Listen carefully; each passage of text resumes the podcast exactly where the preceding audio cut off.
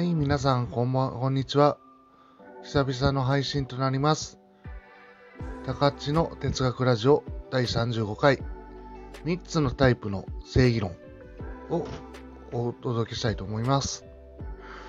えー、っとですね、今回、えー、っと、僕はサンデルの著作とかについてちょっと調べたりまとめたりしてることがあるんですけども、このサンデルっていう人は、えっ、ー、と、NHK の白熱教室とか、あと、正義とは何かっていう著作で有名な、えっ、ー、と、アメリカの政治哲学者ですね。その政治哲学者のサンデルが、えっ、ー、と、3つのタイプの正義論があるっていうのを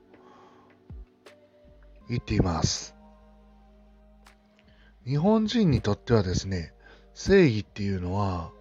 すごい宗教的なものが絡んでいるんじゃないかっていうふうに考えられているんですけども、実際のところアメリカで考えられている正義っていうのはですね、宗教的な正義とか、まあ、正義って言っても結局、なんだろう、この徳とかと関係がないっていうふうに考えられてるんですね。だから、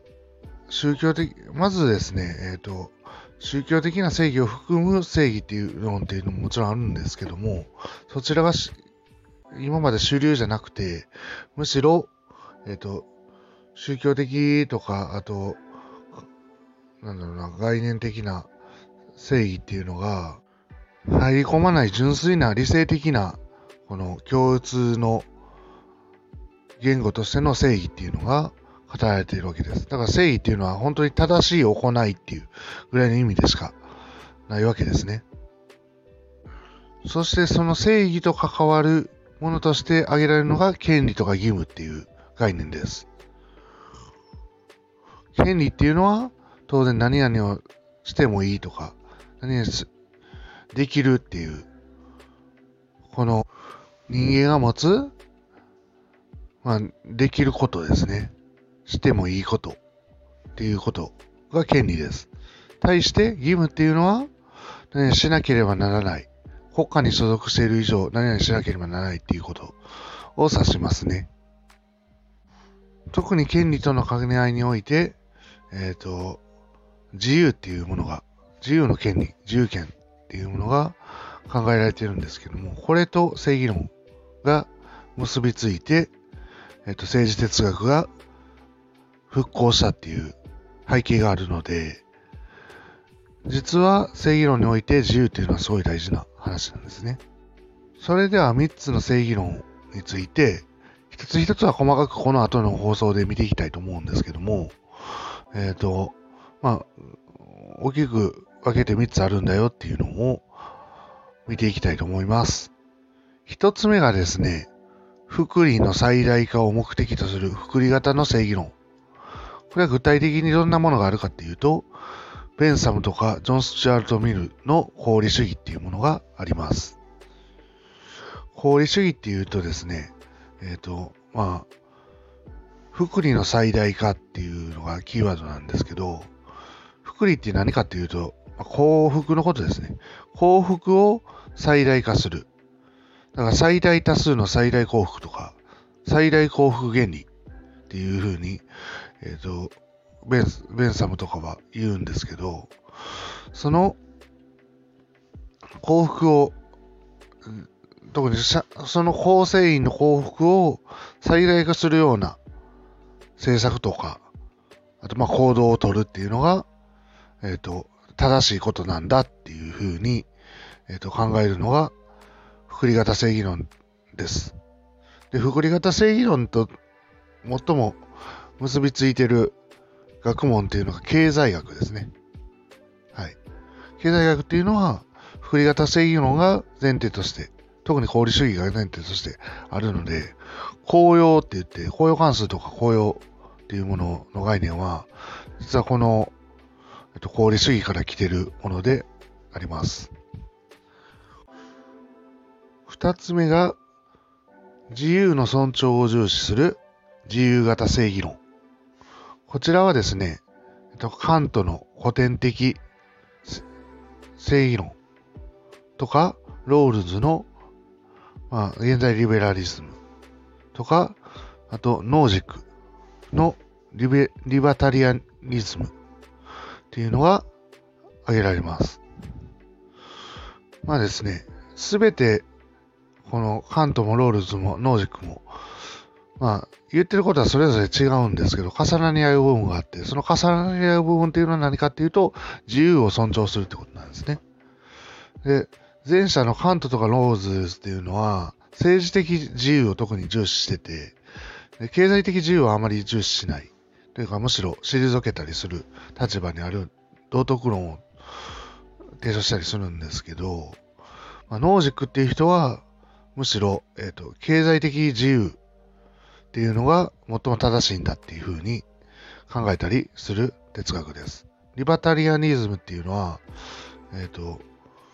まあ、自己所有の概念、だから所有権ですね。所有権を、えっ、ー、と、すごく重視してて、自分が所有しているものは全て自分に属するんだっていうような考え方をするので、ここもまあ、後で詳しくは見ていくんですけども、うんまあ、自由を尊重するのが、えっ、ー、と、自由型正義論です。そして三つ目。美徳の促進を大事とする美徳型正義論ですね。これ、古典的に言えば、えっと、アリストテレスに由来する正義論なんですけども、これを現在に復活させるのが、サンデルとかコミュニタリズムっていうまあ、これをコミュニタリリズアニズムか、うん、って呼ばれるような、えっと、共同体主義の日本語では訳されることもあるんですけど、そういうふうな考え方になります。で、えっ、ー、と、サンデルのですね、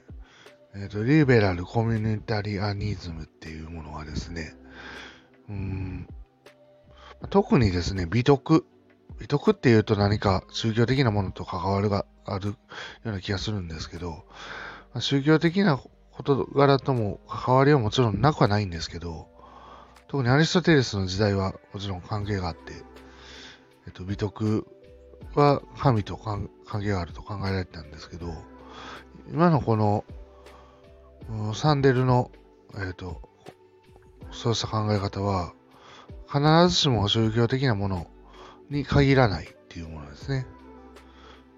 まず世俗的なこの美徳っていうものも重視しますっていう概念ですね。そして、えっ、ー、と、美徳において最も重視されるのが善っていう、最も良いこと。自分が行うのが良いことというのと正義が一致してくるんですね。善と正義が一致。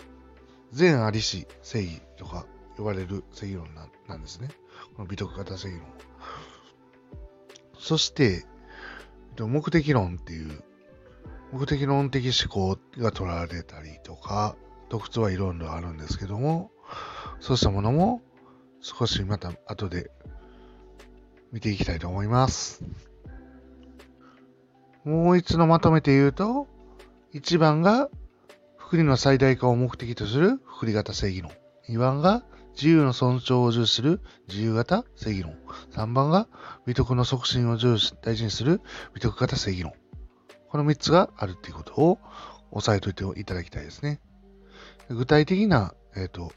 ものが何があるか、法理主義とか、リベラリズムとか、リバタリアニズムとか、えっ、ー、と、コミュニタリアリズムとか、そうしたものは、えっ、ー、と、後ほど一つずつどんなものがあるかっていうのは見ていきたいです。そういうふうにですね、考えるとですね、正義っていうのの考え方もですね、アメリカの政治哲学においてもですね、えっ、ー、と、一応一筋縄ではいかないんですね、実は。うん。全然あの、正義って言っても指してるものが違うんですよ。